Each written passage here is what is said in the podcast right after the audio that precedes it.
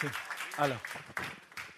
No sé cuántos pudieron reconocer los personajes describidos, en- descritos, describidos, descritos en el, en el video. ¿Saben quién es José, el que le gusta el buen café? Sí. ¿Saben quién es Ángela? Yo conozco a Ángela. Sí. ¿Saben quién es Marcelo? ¿Quién es Marcelo? Ah. Está bueno. Estamos felices. Si estás primera vez con nosotros, por lo general lo que, lo que nosotros hacemos, somos normales, no te preocupes, es parte de lo que somos. Eh, eh, por lo general lo que hacemos, agarramos un tema, agarramos un tópico y desarrollamos un poco eso en un par de semanas. Y hoy precisamente estamos iniciando una serie, estamos iniciando un nuevo tópico y es Yo amo mi iglesia. Estamos, eh, viniste un buen día porque vas a descubrir por qué es que venimos todos los domingos y por qué es que hacemos lo que hacemos y por qué es que estamos aquí, por qué amamos. Entonces, tal vez mucho de lo que vas a escuchar, algunas cosas sí te van a aplicar y otras no, porque vamos a hablar un poquito de las personas que han hecho de esto ya su iglesia y tú estás visitando, tal vez tú estás probando, eh, seguramente algo vas a aprender, pero, pero y el enfoque es bastante en esas personas que han dicho, esta es mi iglesia, así que tranquilo, relájate, no va a haber nada contra ti, nada más búrlate de los otros que están al lado tuyo, que han hecho tu iglesia, que vamos a hablarle un poquito a ellos. Pero eso es lo que vamos a estar hablando por estas par de semanas. Yo amo mi iglesia y por qué nosotros amamos tanto este lugar o qué es lo que estamos haciendo un poco a este lugar. Vamos a hablar un poco acerca de visión, un poco hacia dónde vamos dirigidos y hacia dónde nos va llevando Dios. Pero antes de hacer eso, ¿cuántos aman este lugar? ¿Cuántos aman su iglesia? ¿Cuántos aman iglesia? Okay. Voy hay como cinco, pero con cinco yo puedo. Yo con cinco lo hago. Yo con cinco puedo. ¿Cuántos aman este lugar? A ver. Esto es al revés de Gedeón, ya van creciendo, ya somos más. Ok, quiero que saques tu teléfono ahí donde estás, saca tu teléfono ahí donde estás, tu teléfono inteligente. Ok, si es iPhone lo puedes sacar, si es cualquier otra cosa, hoy te permitimos sacarlo porque estamos en la iglesia y se permiten todo. Blackberry se permiten. Si por ahí me contaron que un Blackberry se congeló bajando un video esta mañana y no me querían dejar saber, me, me lo dijeron, ya me enteré, yo me entero de todo lo que pasa. Si tienes Android también te recibimos. Saque tu teléfono, a ver, sácalo ahí donde está, sácalo ahí, eso. Ok, a ver, levántalo. No, como si fueran los conciertos de rock and roll, ¿te acuerdas cuando lo hacías? Estaba, "Eh"? ¿Lo tienen? Ok. ok. ¿Cuántos tienen Facebook? A ver, mantenga el teléfono en Facebook. Ok, quiero que haga lo siguiente, entra en Facebook y pon lo siguiente en Facebook. Hashtag yo amo mi iglesia y quiero que, pongamos, quiero que pongas una frase de por qué tú amas este lugar. Es la primera iglesia donde vas que te dejan usar Facebook durante la reunión, así que siéntete libre. Saca, entra a Facebook, ahí donde estás, y pon hashtag, para aquellos que todavía no saben qué son los hashtags, es simplemente el numeral este. Yo amo mi iglesia y escribe por qué tú amas este lugar. ¿Qué es lo que más te gusta de aquí? A lo mejor dice, es que el, el- el muchacho huemoso ese que habla todas las mañanas, el tipo es espectacular. El chiquitico ese que canta, que no se ve, pero canta tan lindo él. Lo que sea que tú ames de este lugar, lo que sea que tú ames de este lugar, escríbelo. Te voy a dar 30 segundos para que lo hagas, porque si no, entonces vas a ponerte a revisar tu estatus de Facebook. Puedes hacerlo en Facebook, puedes hacerlo en Instagram o puedes hacerlo en Twitter, en cualquier red social que a ti te guste. Pon hashtag yo amo mi iglesia. A ver, tienes 30 segundos, hazlo. Te estoy dejando ahí, 30 segundos. Ya te quedan 20 segundos. ¿Viste qué rápido pasa el tiempo aquí? ¿Ah? Sí, pueden poner a la iglesia adoral si quieren, pero como yo amo mi iglesia es suficiente. Ah, lo- ah, sí, a los de BlackBerry tenemos que darle un poquito más de tiempo. Vamos a extender un poquito el tiempo a todos los que tienen Android y BlackBerry. Ok, sí, vamos a darle un poquito, que vamos a agregar unos 15 segundos para todos esos que tienen cualquier otra plataforma que no sea iPhone. Ok, ¿ya lo escribieron? ¿Ya escribieron por qué aman la iglesia? ¿Sí? Ok, entonces ahora ya para y deja de estar revisando los estatus y los chismes en Facebook. Para por un momento, ok. Ahora enfócate aquí. Cuando, cuando nosotros hace un año, un poquito más de un año, que comenzamos eh, esta organización, comenzamos esta iglesia, comenzamos a hacer lo que está ocurriendo en este lugar, nos sentamos y nos reunimos, estuvimos reunidos como por dos años, hablando de que cuál debe ser nuestra visión. Cualquier organización que, va a a empezar, una de las cosas inteligentes de hacer es sentarse y decir, ok, ¿cuál debe ser nuestra visión? ¿Qué es lo que vamos a hacer? ¿Cuál es nuestro enfoque? Y nuestro enfoque lo definimos en una sola frase que tal vez ya lo has escuchado varias veces, pero el enfoque de este lugar, hacemos un lugar como este, es para lo siguiente. Nuestro enfoque es ayudar a las personas a acercarse a Dios. Eso es lo único, eso es la meta. Cada vez que alguien se acerca más a Dios, nosotros decimos, yes, lo logramos. Cada vez que una persona empieza a leer la Biblia, cada vez que una persona empieza a venir y empieza a poner a Dios y hacer a Dios parte de su vida y de sus decisiones, nosotros decimos, yes, estamos logrando nuestra meta. Las personas se están acercando a Dios. ¿Por qué? Porque nosotros creemos que es, lo mejor que le puede ocurrir a una persona estar cerca de Dios, número uno. Número dos, creemos que no importa si tienes 10 minutos en una iglesia o tienes 10 años de cristiano, no importa cuánto tiempo tú tengas, siempre puedes acercarte un poco más a Dios. Y nosotros queremos ser ese catalizador, eso que te ayuda a acercarte un poco más a Dios, porque creemos que es lo mejor que te puede ocurrir a ti. Queremos tu beneficio y lo mejor que podemos darte es ayudarte a acercarte a Dios. Entonces, y cuando decimos acercarte a Dios es mucho más de, de acercamiento, de espacio, de venir a la iglesia, es empezar a tener una relación con Dios a través de la persona de Jesús. Eso es lo que nosotros llamamos acercarnos a Dios, estar cerca de Él, hacer a Dios parte de tu vida. Entonces, nosotros comenzamos y dijimos que hay nuestra visión, pero, pero ¿qué nos va a hacer a nosotros diferentes? Porque hacer una iglesia como todas las demás iglesias que existen, déjame decirte que en el Doral hay muchísimas iglesias. Entonces, ¿por qué nosotros vamos a hacer algo diferente? ¿Qué diferente podemos ofrecer nosotros como iglesia? Comenzamos a pensar y empezamos a hacer ciertas preguntas. Y una de las preguntas que nos hicimos es, ¿qué es importante para nosotros? ¿Qué es verdaderamente importante para nosotros como organización y como iglesia? Por cierto, es una pregunta que te tienes que hacer como persona, te tienes que hacer en tu matrimonio, en tu familia, qué es lo que realmente nos importa. Y nos hicimos esa pregunta y eso empezó a definir ciertos valores, empezó a sacar valores en nosotros y algunos se están definiendo, tenemos apenas un año y un poquito como organización que está funcionando y algunos valores se están definiendo. Uno de ellos, uno de los valores que tenemos es que nosotros creemos, y esto les va a sonar un poco extraño, nosotros creemos que la iglesia debe ser algo irresistible. La iglesia, nosotros soñamos en un lugar donde la gente quisiera ir. Una iglesia donde la gente diga, yo quiero ir el domingo a ese lugar. Y no que vayas por obligación o por condenación, porque es que si no vas te vas para el infierno como en muchos lugares le dijeron a ustedes. Porque es que si no vas te va a ir mal. Entonces la iglesia se convierte en un amuleto de la buena suerte para empezar bien durante la semana. No, un lugar donde genuinamente la gente quisiera ir. Entonces pensamos que la iglesia debería ser algo irresistible. ¿Por qué? Porque la iglesia, la Biblia dice que la iglesia es el cuerpo de Cristo. O sea, ¿qué significa eso? Que somos los representantes de Cristo aquí en la tierra. Y Jesús era irresistible. Las masas lo seguían. La gente no se iba huyendo de Jesús, como muchos de ustedes fueron a una iglesia y salieron huyendo después de lo que vieron. No, la gente se le pegaba cada vez más a Jesús y Jesús tenía que muchas veces apartarse porque la gente no lo dejaba en paz porque Jesús era irresistible. Y si nosotros somos los representantes de Jesús aquí en la tierra, nosotros creemos que la iglesia debe ser irresistible, debe ser un lugar donde la gente quiera ir, donde, donde entre tu lucha más fuerte, entre tu almohada y venir acá, siempre decidas venir acá en vez de quedarte en la almohada. Que, que, haya, que haya dentro de ti un deseo de decir, yo quiero estar ahí. Eso fue uno de los valores que nosotros eh, eh, tenemos ahorita como iglesia, estamos instituyendo, es que creemos que la iglesia debe ser una experiencia que tú anheles durante toda la semana, que la iglesia debe ser irresistible, que la iglesia si tú no vienes un domingo sea algo que extrañes porque es que tú quieres ser parte de eso. Eso es uno de los anhelos, uno de los valores. Ahora, el segundo valor, que es el que vamos a estar hablando hoy, es el siguiente, y es este. Nosotros creemos que este es un valor que debemos hacer como iglesia y es servicio estratégico. Servicio estratégico. Ahora, voy a definirles lo que es servicio estratégico. Es un poquito complicado, así que presta atención. ¿Ok? Presta atención. Es un poquito complicado, pero si agarras esto, te puedes llevar todo. Servicio estratégico. ¿Están listos? Servicio estratégico es servir estratégicamente. Lo voy a repetir otra vez. Servicio estratégico, para aquellos que tienen BlackBerry, que van un poquito más lentos, servicio estratégico es servir estratégicamente. ¿Viste qué profundo? ¿Qué es lo que quiero decir? Yo estaba en organizaciones y en iglesias por muchos años donde en el momento en que llamaban a alguien a servir era cuando en un departamento la gente ya se estaba quemando. La gente ya no podía más, la gente ya se estaban jalando los pelos, ya no sabían qué hacer. Entonces decían, uy, necesitamos reclutar gente para los niños. Entonces se paraba el pastor en la iglesia y decía, ok, necesitamos gente para los niños, ¿quién me levanta la mano? Entonces empezaban a sacar personas y a ir para los niños. Y, yo estuve en, organizaciones así. Yo dirigí la alabanza en una iglesia y cuando le heredé, le heredé así, llegaba gente que no cantaba y tú decías, oh mi Dios.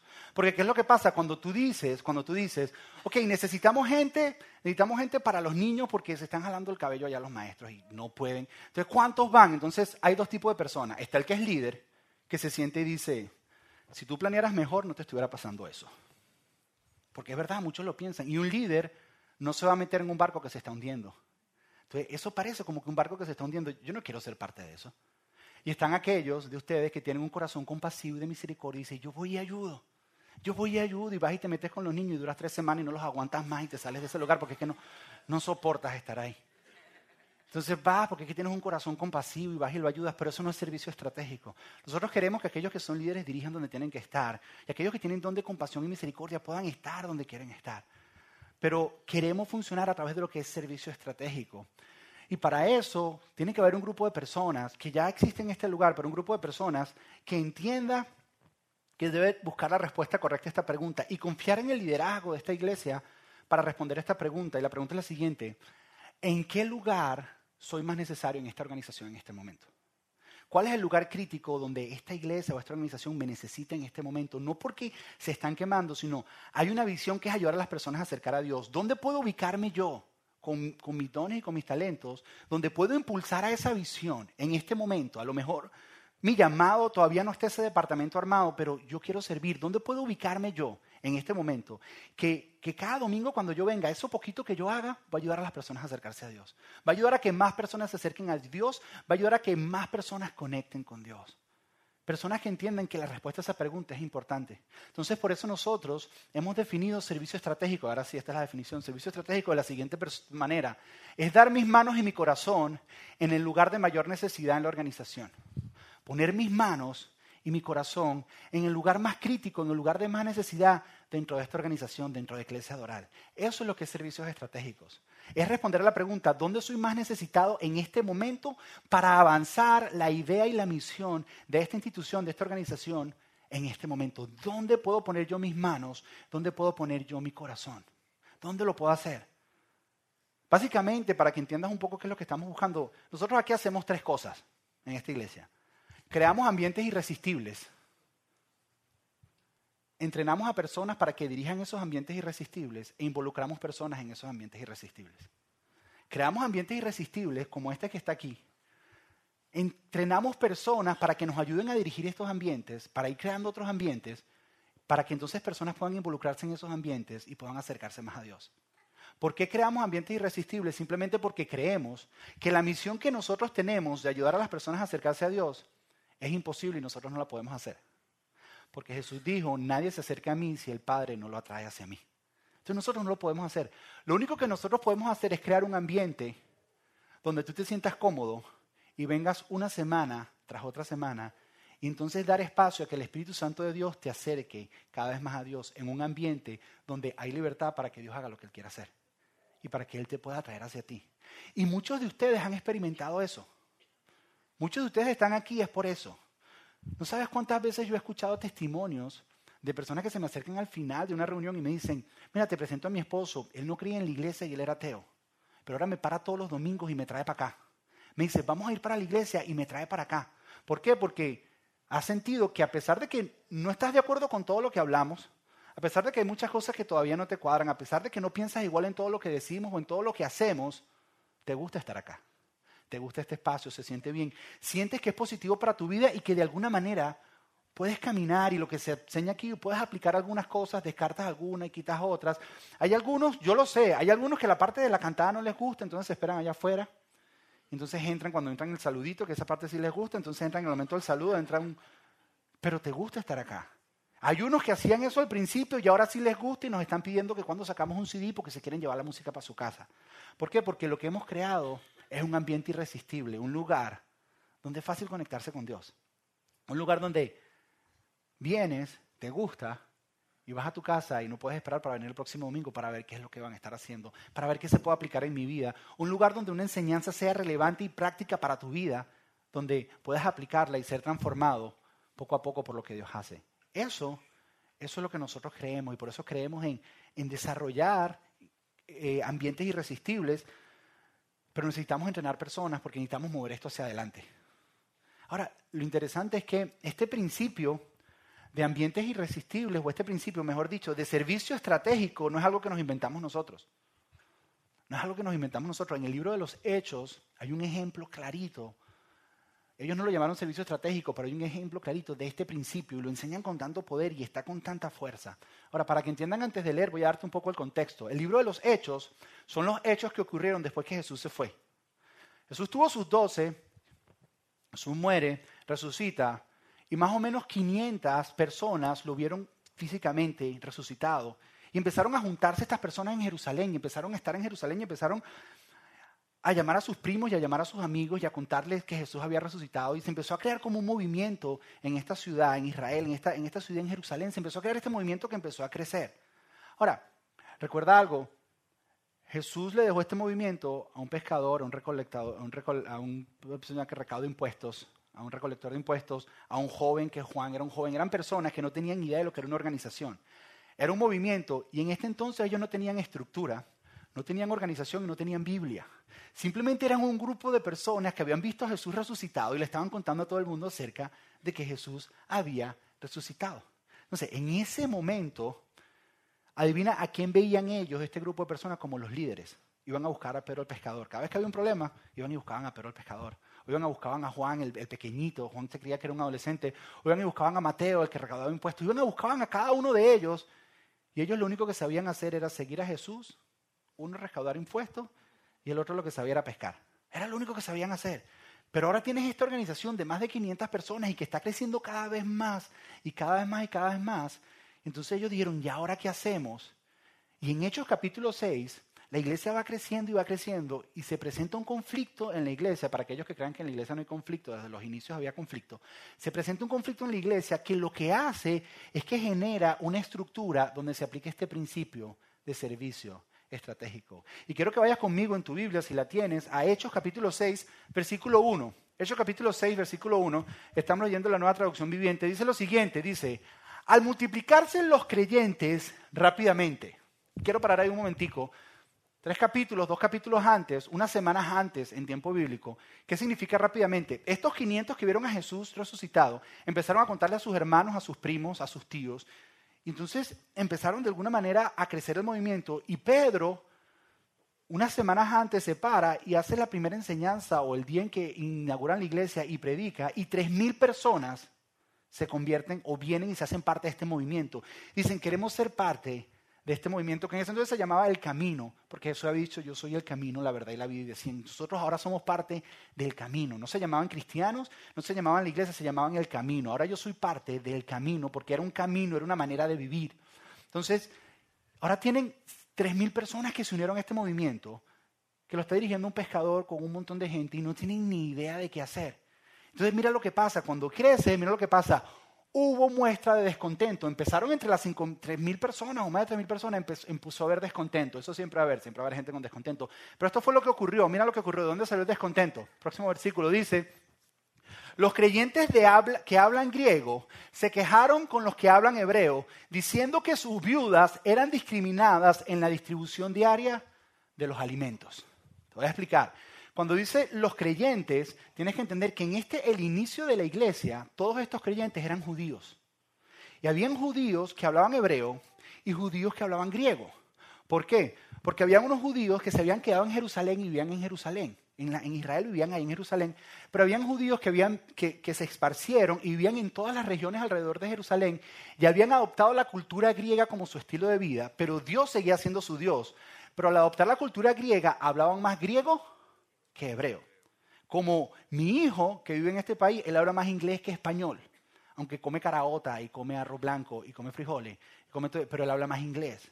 Entonces, hay parte de la cultura. Entonces, estas personas hablaban más griego que hebreo. Entonces, ¿por qué están estos de hablan griego en Jerusalén? Porque en la muerte de Jesús fue un momento en la historia donde hubo tres fiestas judías donde eran tres fiestas donde todos los judíos de todo el mundo, los de habla griega y de habla eh, de hebrea, iban a Jerusalén a celebrar esta fiesta. Estuvo la Pascua y el domingo después fue de los primeros frutos. Entonces todos llegaron ahí y luego vino el tiempo de Pentecostés, que fue unas semanas aparte, y todos se quedaron ahí alrededor. Había muchos judíos de habla griega. Entonces Pablo se, perdón, Pedro se levanta y predica este mensaje y todos estos judíos de habla griega deciden quedarse a ver qué es esto del movimiento, qué es esto del camino, qué es esto de Jesús que lo vieron resucitado. Y parece que en una tradición muy judía ellos a las viudas les daban ayuda de alimentos. No tenían, no tenían recursos, no tenían cómo hacerlo y le daban alimento. Pero al parecer le estaban dando más a aquellas que vivían en Jerusalén que a aquellas que habían venido de afuera. Y parece que había como discriminación. Entonces los de habla griega se le acercaron a Pedro y le dijeron, Pedro, nos parece espectacular tu predicación, parece buenísimo, pero nuestras viudas están muriendo de hambre. Y las de ustedes las vemos más gorditas cada vez. Entonces nos estamos dando cuenta que hay como un desbalance. Pedro, eh, esa es mi silla, yo la tengo reservada y me la quitaron, porque eso pasa en las iglesias. Yo llegué primero y ese es mi espacio, porque eso pasa en las iglesias.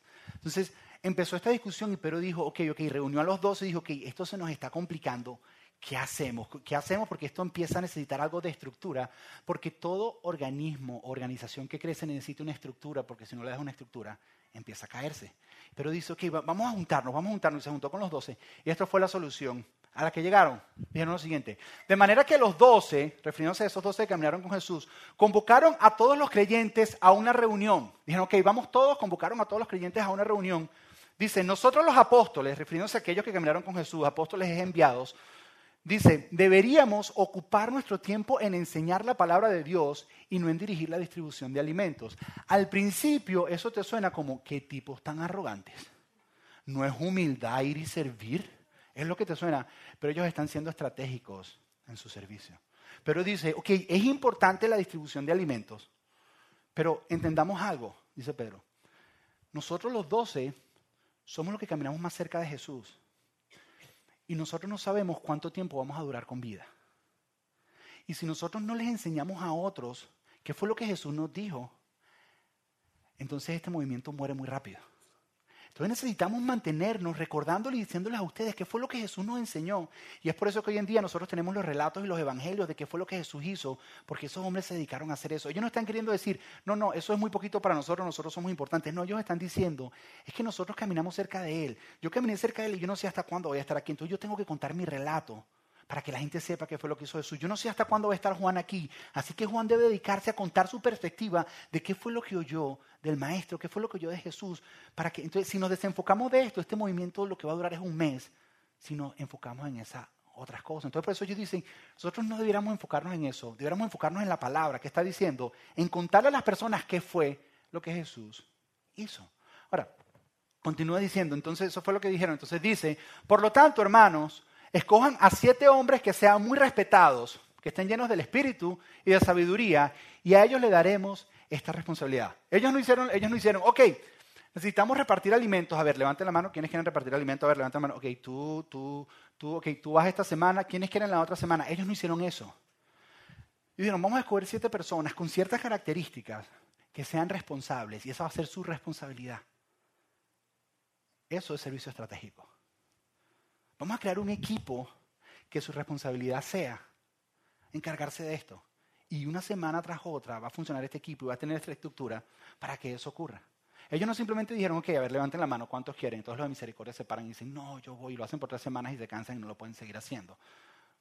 Porque simplemente responden en las emociones o lo que está pasando, porque no es estratégico lo que está pasando. Él dice, vamos a escoger ciertas personas con ciertas características que necesitamos para que lo hagan.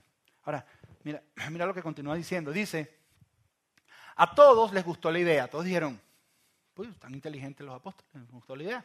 Dice, y eligieron a Esteban, que por cierto, Esteban empezó, porque esto es algo que tienes que entender. Esteban empezó sirviendo alimentos, pero no terminó sirviendo alimentos. Esteban se le conoce como el primer mártir de toda la iglesia.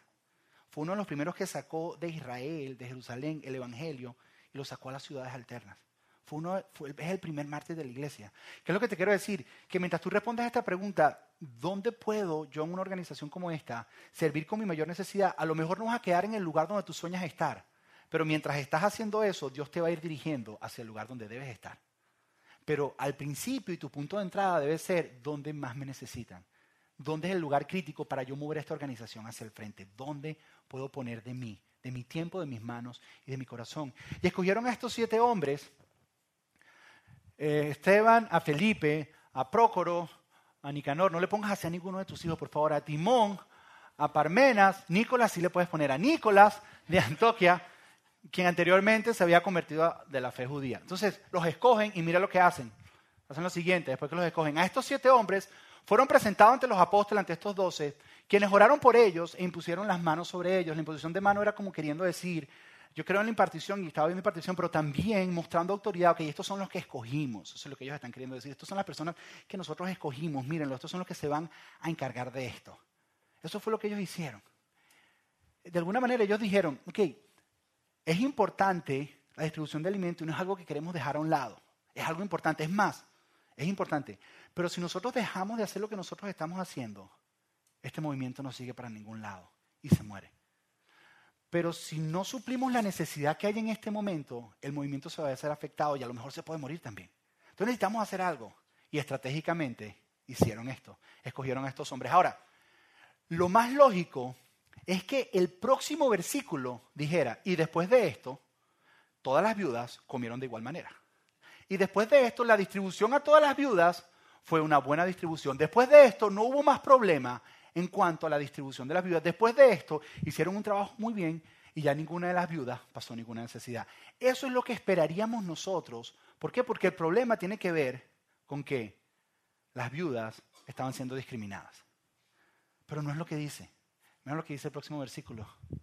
Dice, así que el mensaje siguió extendiéndose, debido a que ellos fueron estratégicos en colocar personas y armar y dar estructura a lo que había. Dice, el mensaje de Dios siguió extendiéndose. ¿Por qué? Porque ellos no se apartaron de hacer eso, ellos continuaron haciendo lo que les tocaba hacer. Dice, y el número de creyentes aumentó en gran manera en Jerusalén. Más personas empezaron a unirse a este movimiento. ¿Por qué? Porque simplemente ellos fueron estratégicos en lo que iban a hacer ellos fueron estratégicos en las decisiones que estaban tomando.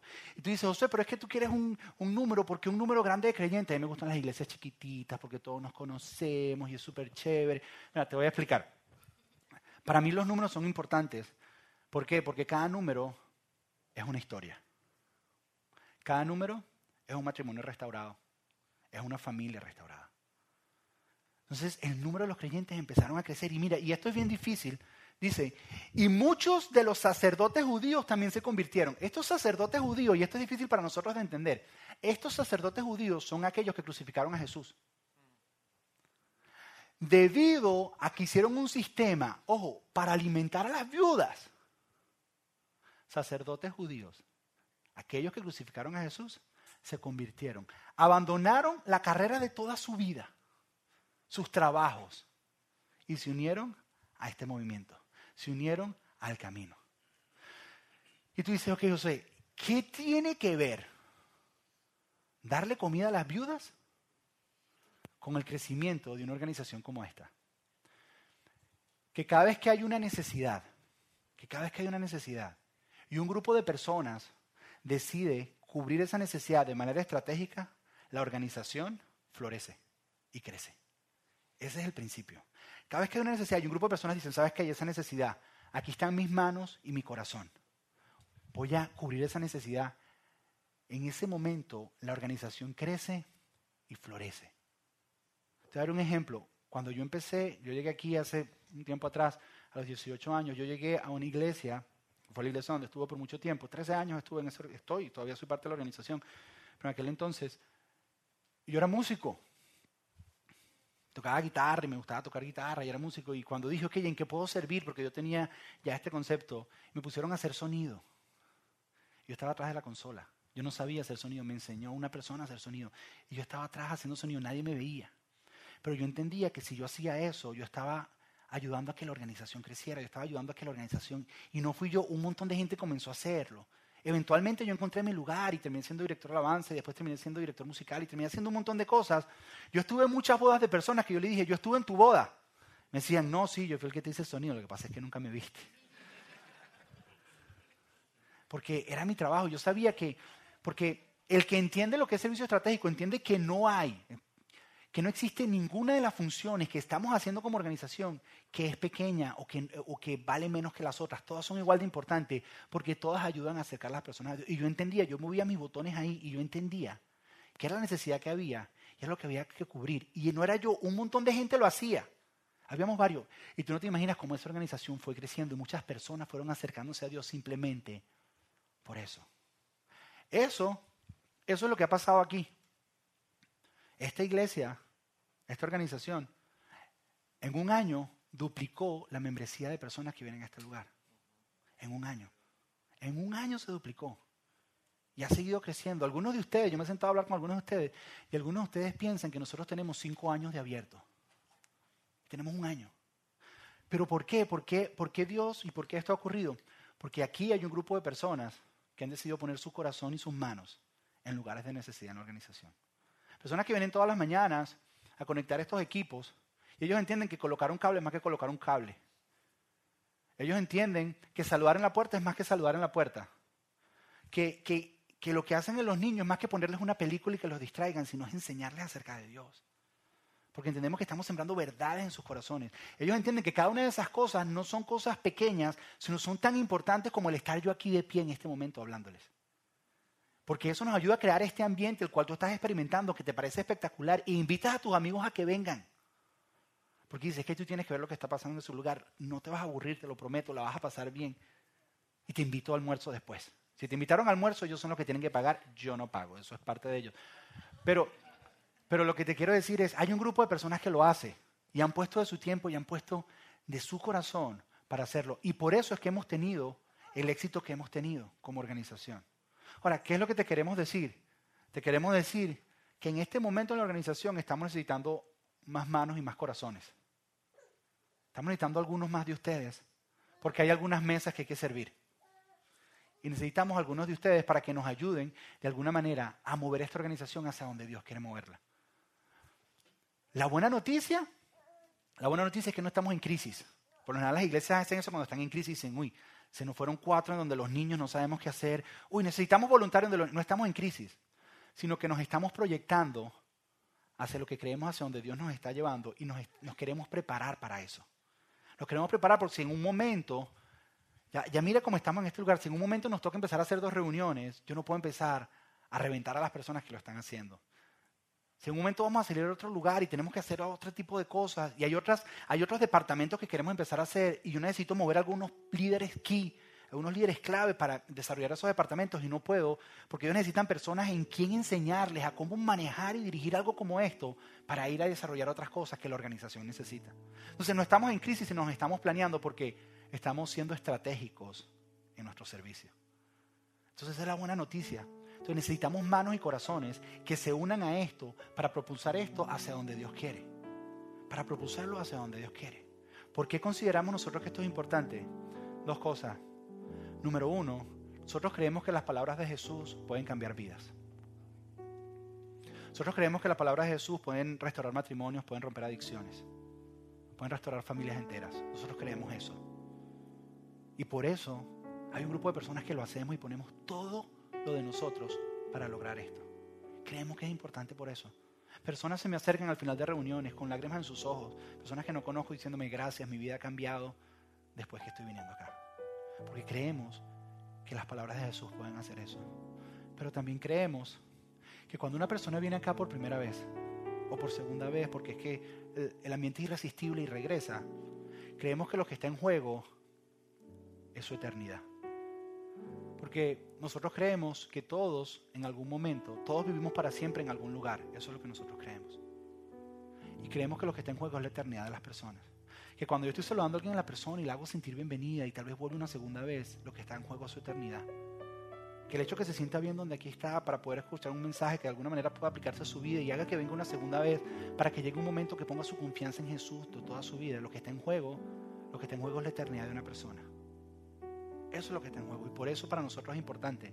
Porque nosotros necesitamos un grupo de personas que cree que tenemos la misión más grande que existe en la tierra. Acercar a las personas a Dios a través de la persona de Jesús. Por eso es que hacemos lo que hacemos. Pero para hacerlo con más efectividad necesitamos más manos y corazones. Porque hay mesas que estamos viendo en el futuro, que hay mesas. Y no queremos que las viudas nos empiecen a reclamar. Y no queremos no queremos que unas viudas estén más gordas y otras estén más flacas. Sino queremos hacer las cosas bien y lo estamos haciendo de manera estratégica. No andamos en crisis, no estamos, uy, ¿qué vamos a hacer la semana que viene si no viene gente? No, estamos bien. Pero si no planeamos estratégicamente, así nos quedamos. ¿Por qué te digo esto? Porque tú cuando comenzamos, tú mandaste en Facebook un hashtag que dice, yo amo mi iglesia. Y pusiste porque la amas. Y era toda una trampa. Porque la Biblia dice que de tal manera amó Dios al mundo que dio. Si tú amas algo, tú a eso que amas le das. Das tus manos y das tu corazón. A eso que tú amas, tú le das. Y si tú amas este lugar, yo creo que es hora de que algunas manos y corazones conecten a servir en algunas áreas que son necesarias. Entonces, Tal vez tú tienes ya mucho tiempo viniendo y resuena contigo. Tal vez tienes poco tiempo viniendo y resuena contigo. No importa cuánto tiempo viniendo tenga. A lo mejor es tu primer día y dices, wow, yo quiero. No importa. Pero lo que queremos hacer es saber si hay aquí personas dispuestas a decir, yo quiero, yo quiero darte mis manos y mi corazón para esta nueva etapa que va a vivir la organización, para esta nueva estructura. Y quisiera preguntar, ¿cuántos están dispuestos a hacer eso? Levanten la mano, de darte su tiempo. Mantén la mano levantada, ahí donde estás, manténla levantada. Porque esto es orando y con el mazo dando. Te van a llegar un papelito ahí donde estás. Mantén la mano levantada. No, no, no, no. Mantén la mano levantada ahí donde estás. Manténla ahí donde estás. Okay. No, todos pusieron hashtag yo amo mi iglesia, no te preocupes, en Facebook los tengo. ok. Entonces, ¿qué es lo que necesito? Estás recibiendo un papel como esto y necesito que llenes tu información, pongas tu nombre, tu apellido, tu teléfono y tu email. Pusimos estos cuadritos para que escribas en letra de molde, por favor, porque alguno yo yo no he estudiado, yo, leo yo no he estudiado ni griego, ni hebreo, ni nada de eso. Entonces yo tengo una computadora que me dice. Entonces yo si tú escribes en griego, yo no entiendo. Entonces, para que escribas en letra de molde. Y en la parte de abajo vas a ver algo que dice equipos estratégicos. Dice equipos estratégicos. Y estas son las áreas ahorita donde necesitamos personas. ¿ok? Entonces simplemente escoge dos de ellas. En la primera, tu primera opción pon uno y en tu segunda opción pon dos. Y te la voy a explicar rapidito. Kids Zone es lo que hacemos con los niños ahí. Y la visión de eso es ayudar a los niños a acercarse a Dios. Muchos de ustedes a veces vienen y piensan que a sus hijos venimos y les ponemos una película. Y sus hijos ahí están siendo educados y se les está enseñando acerca de Dios. Claro, tenemos una necesidad que ahora que tenemos que extendernos hacia lo que es middle school y no podemos porque nos hace falta gente. Entonces, ¿cómo lo hacemos? Necesitamos gente. Entonces, Kids Zone, bienvenidas. Son esas preciosas y hermosas personas que te reciben con una sonrisa todas las mañanas cuando llegas a este lugar. Entonces, si quieres ser parte de bienvenida, no solo hacen eso, hacen una gran cantidad de cosas. Eh, envían cartas por email, envían email, envían cartas, envían regalos, se le hace seguimiento a las personas. Eso es bienvenida. Servidores son estas maravillosas y hermosas personas que están aquí durante la reunión encargándose de que ustedes tengan lo que necesitan en cada momento, servirlos, sentarnos, encargándose de que todo esté bien. Eh, producción es todo lo que tiene que ver con luces, sonido, eh, música, aunque cables, conexión, armar, desarmar computadora, proyectar en la computadora, las luces, todo eso. Ok. Ahí habló alguien de producción. Ok. Y diseño y video, que es algo nuevo. Tal vez ustedes dicen, uy, qué bueno los diseños, uy, qué bueno los videos de la iglesia. ¿Y quién se los hace? Mira, tenemos un diseñador buenísimo que hace todos los diseños, pero el pobre no puede más. Y soy yo. Entonces, estamos dispuestos, si es que algo que te gusta o lo has hecho anteriormente, pero quieres, yo estoy dispuesto a sentarme y ayudar a algunas personas o enseñar a algunas personas cómo es que se hace. Entonces, lo que es diseño y video, si tú lo quieres hacer, simplemente lo pones. Entonces, ¿qué vas a hacer? Te voy a dar en este momento, si ya lo llenaste, te voy a dar un minuto para que lo llenes ahí donde estás. Tómate tu tiempo, toma tu decisión, llénalo. Pones número uno en la que tú más quieres y número dos en la que tú piensas que debes hacer. Y mientras tú lo haces, Rodrigo nos va a delitar con ese precioso piano que toca él.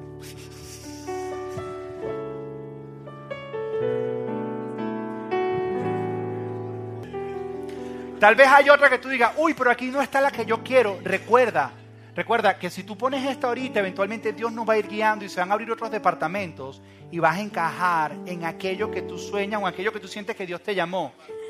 ¿Ok? Pero necesito que lo hagan. Cerca. Cerca.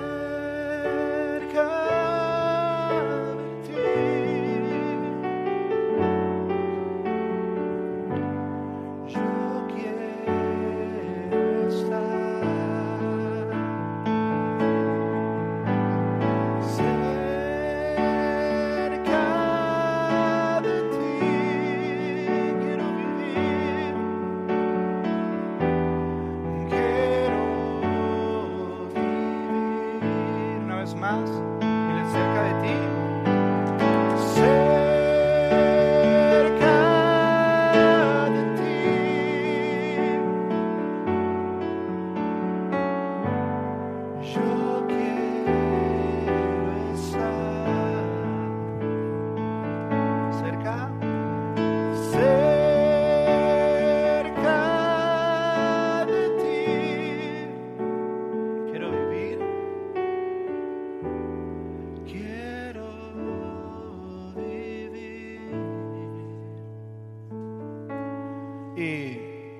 yo dije que, mientras sigues llenando, me puedes ir escuchando, yo dije que todos nosotros creemos que todo el mundo vive para siempre en algún lugar. Y eso es algo, una de las cosas que más nos mueve a hacer lo que hacemos. Y es que entendamos, que entiendas que la Biblia dice que todos somos pecadores. ¿Qué significa que todos somos pecadores? Que, que nacemos con una condición de mal en nosotros. La Biblia dice que todos hemos pecado. Dices, pero yo no he pecado. Claro que has pecado, chico. ¿Cuánto aquí ninguno ha dicho ninguna mentira? A ver. Empezando por mí, todos somos pecadores. Y algo que nace en nosotros. Es algo que está en nosotros. Pero Dios nos creó para tenerlo cerca de Él. Y como Él quería que estuviéramos cerca de Él, entonces Él envió a su Hijo Jesús a que viviera una vida perfecta en nuestro lugar. Porque la Biblia dice que la paga del pecado es muerte. Y tú y yo teníamos que morir por el pecado. Y Jesús vino y vivió una vida perfecta. Y murió en una cruz en tu lugar y en mi lugar. Entonces cuando Jesús necesita castigarte, cuando Dios necesita castigarte a ti, Él ve a Jesús y dijo, uy, ya, ya el castigo fue hecho. Pero la única manera en que eso sea posible es si tú pones tu confianza en eso. Dices, yo entiendo y creo que el castigo que era para mí está puesto en Jesús. Y creo en Él como mi Señor y Salvador y que Él fue una cruz para pagar mi pecado, tomar mi lugar de mi castigo. Para ahora el pecado sea quitado porque el pecado nos separa de Dios y ahora yo puedo acercarme con confianza delante de Dios. ¿Y cómo se hace eso, Josué? La Biblia dice que si confiesas con tu boca y crees con tu corazón. Se hace con una simple oración donde tú dices, ¿sabes qué? Yo pongo hoy mi confianza en Jesús.